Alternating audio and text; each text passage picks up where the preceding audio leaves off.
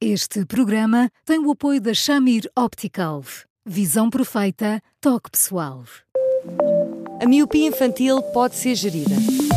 A Shamir lançou as lentes Shamir Optimi, que promovem uma visão completa para deixar as crianças mais felizes. As lentes Shamir, que gerem a progressão da miopia, são super resistentes, estéticas e muito confortáveis. Com as lentes Shamir Optimi, melhora o bem-estar da sua criança. Saiba mais em chamir.pt.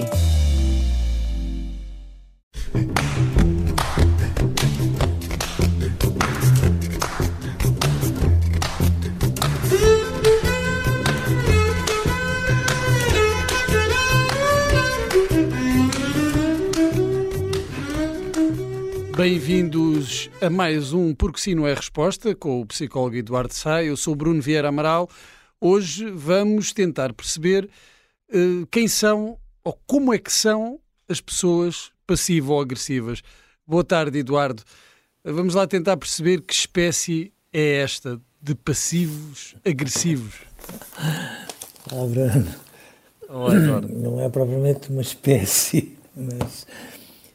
Olha, mas eh, apesar de tudo, é um conjunto de pessoas uh, que estão mais implantadas do que pode parecer um pouco por aí, nas empresas, nas instituições, nas nossas famílias, e que são pessoas que muitas vezes são aparentemente conciliadoras, têm muita dificuldade de assumir um conflito de uma forma aberta e, e, e clara, e que hum, fazem esforços tremendos para não perderem a cabeça e, portanto, para se comporem eh, nas mais diversas circunstâncias, às vezes parecem meias aliadas em relação àquilo que está à discussão, nas, numa noutra situação, e depois há alturas em que são de uma exigência absolutamente sufocante, às vezes são muito são muito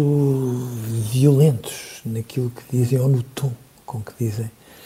Um, e, portanto, uh, junto das pessoas que orbitam ali à volta deles, um, há de facto a noção de que convém não os hostilizar, porque um, se de alguma forma se sentem contrariados, ficam tão intimidantes que, que depois estragam tudo. Habitualmente dão a entender que vivem bem, com uma atmosfera de bem-estar e depois, eh, perante uma contrariedade, quando se sentem, quando se sentem frustrados, são tomados por uma fúria, às vezes por um olhar de ódio que só ele mata e, e nessas circunstâncias impõem medo mais do que qualquer outra coisa a quem vive com eles.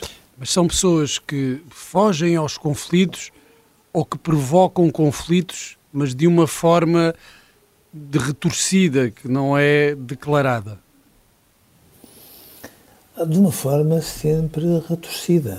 Eu acho que fogem porque muitas vezes esta gestão corrente de ter que fazer pontes, de ter que escutar, às vezes só escutar, hum, às vezes de conciliar opiniões que em algumas circunstâncias não têm tantos pontos de contacto como poderia ser, faz com que eles fujam, fujam sistematicamente de uma atitude mais, hum, enfim, empenhada, mais envolvida uh, numa relação e, portanto, mantêm sempre ali uma margenzinha de algum distanciamento.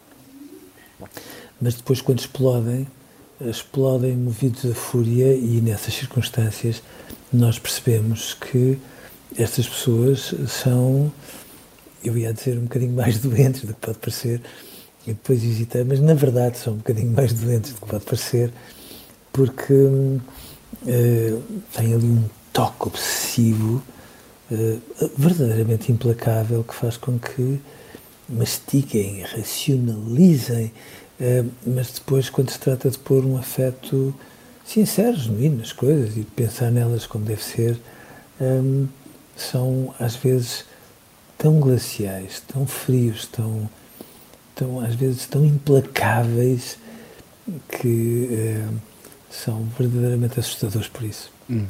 Mas uh, os passivo-agressivos, quando alguma coisa lhes desagrada, uh, arranjam forma de manifestar esse desagrado. Pode não ser uma forma aberta e, e, franca de manifestar esse desagrado. Ora, começam logo por ser vítimas. Ou seja. Um, Distinguem-se nisso, Eduardo, na vitimização? Ah, sim, sim, absoluto. Dão voltas e voltas e voltas e voltas, às vezes voltas, aliás, bem sinuosas, para que no final de tudo cheguem sempre à conclusão que uh, a responsabilidade do que quer que seja que tenha acontecido jamais é deles.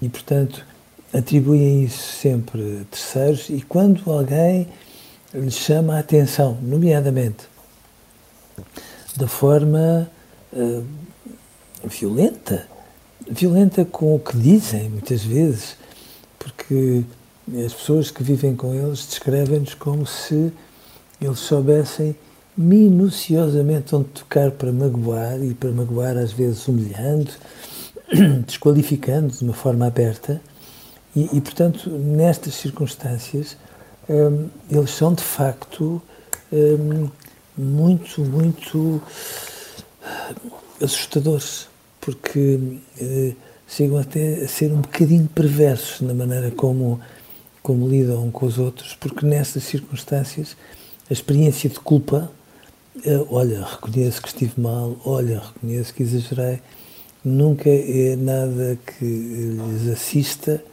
e, portanto, a culpa é sempre jogada para cima do outro interlocutor e, e mais. E às vezes é vivida ou expressa como se, no fundo, fosse a outra pessoa que não é capaz de ter as características que de facto são, são eles que não têm. Hum.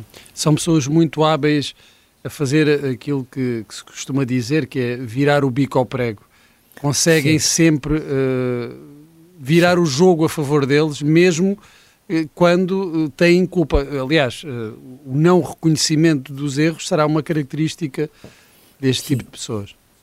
São pessoas muitas vezes discretas, aparentemente muito, muito silenciosas, que, que ocupam supostamente pouco espaço, mas que depois, quando quando, junto dos mais próximos, conseguem ser sarcásticos, cínicos, muitas vezes, um, e que são muito capazes de desqualificar as pessoas que têm ao pé como se só eles é que tivessem a razão. Eles são os donos da razão, é boa verdade.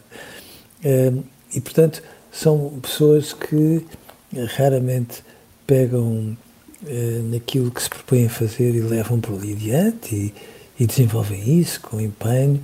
Não, são pessoas que eh, muitas vezes são descritas como aquelas que eh, adiam soluções e procrastinam, como agora se diz tão uhum. frequentemente, um, e, e, que, afinal de contas, parecem nunca colocar entusiasmo nenhum naquilo que fazem, menos quando dão como sinal de vida aquele vómito de raiva que em muitas circunstâncias nem sequer é de raiva, é assim verdadeiramente de ódio. Hum. O que é curioso é que no dia a seguir, quando nós dizemos, olha, mas o que é que se passou? Eles, hum, eles parecem não ter consciência daquilo que fizeram e o parecem, eu acentuo porque obviamente que a têm, mas, mas, mas censuram de tal forma tudo isso que reagem como se tivessem assim um síndrome neurológico qualquer, dissessem as coisas mais incríveis, mas aparentemente não tivessem, enfim, uma noção de nada daquilo que fizeram. Hum.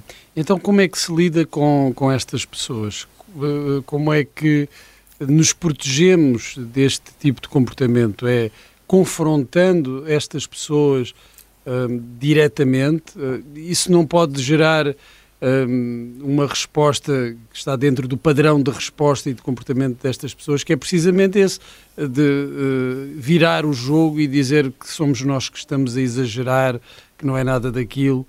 Uh, qual é a melhor maneira de lidar com, com alguém que Bom, tem este comportamento? Um, aquilo que todos nós fazemos com estas pessoas e fazemos-lo com uma sabedoria fora de vulgar, por mais que depois isso se vir contra nós, é tratá-los como se, no fundo, não pudessem ser verdadeiramente contrariados, com muitas delicadezas, para que eles não se sanguem. E eu acho isso sempre muito pouco razoável, porque eh, quanto mais nós alimentamos o ego, como se vai também dizendo, destas pessoas, elas eh, vão, vão passando por entre os pingos da chuva e parecem não ter esse tipo de reação, mas ao mesmo tempo vão esperando que nós jamais os contrariemos naquilo que entendamos que devemos fazer. E quando os contrariamos, então tudo se estraga. E, portanto, eu acho que esta reação eh, que nos faz encolher devia ser verdadeiramente proibida. Ou seja, eu percebo que o façamos de uma forma quase reflexa, sem darmos por isso, mas encolhermos-nos perante estas pessoas para que elas passivamente ocupem o espaço que muitas vezes ocupam, não, por favor.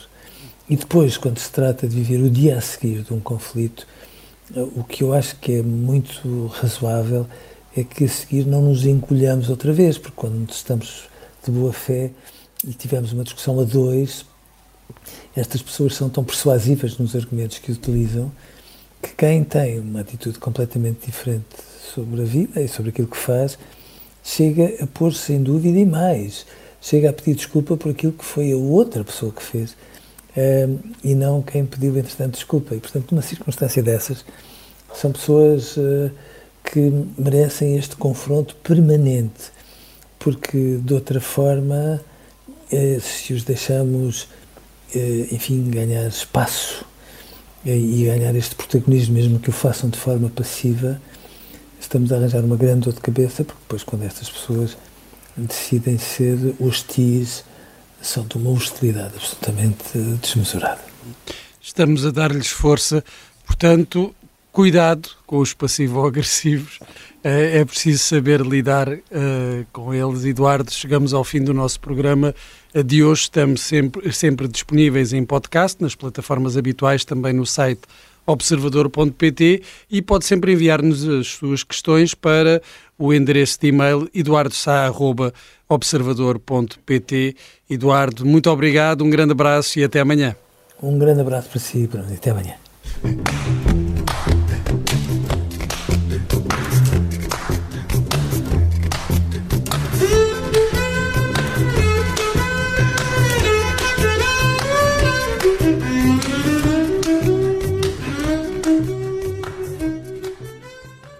Este programa tem o apoio da Shamir Optical. Visão perfeita, toque pessoal.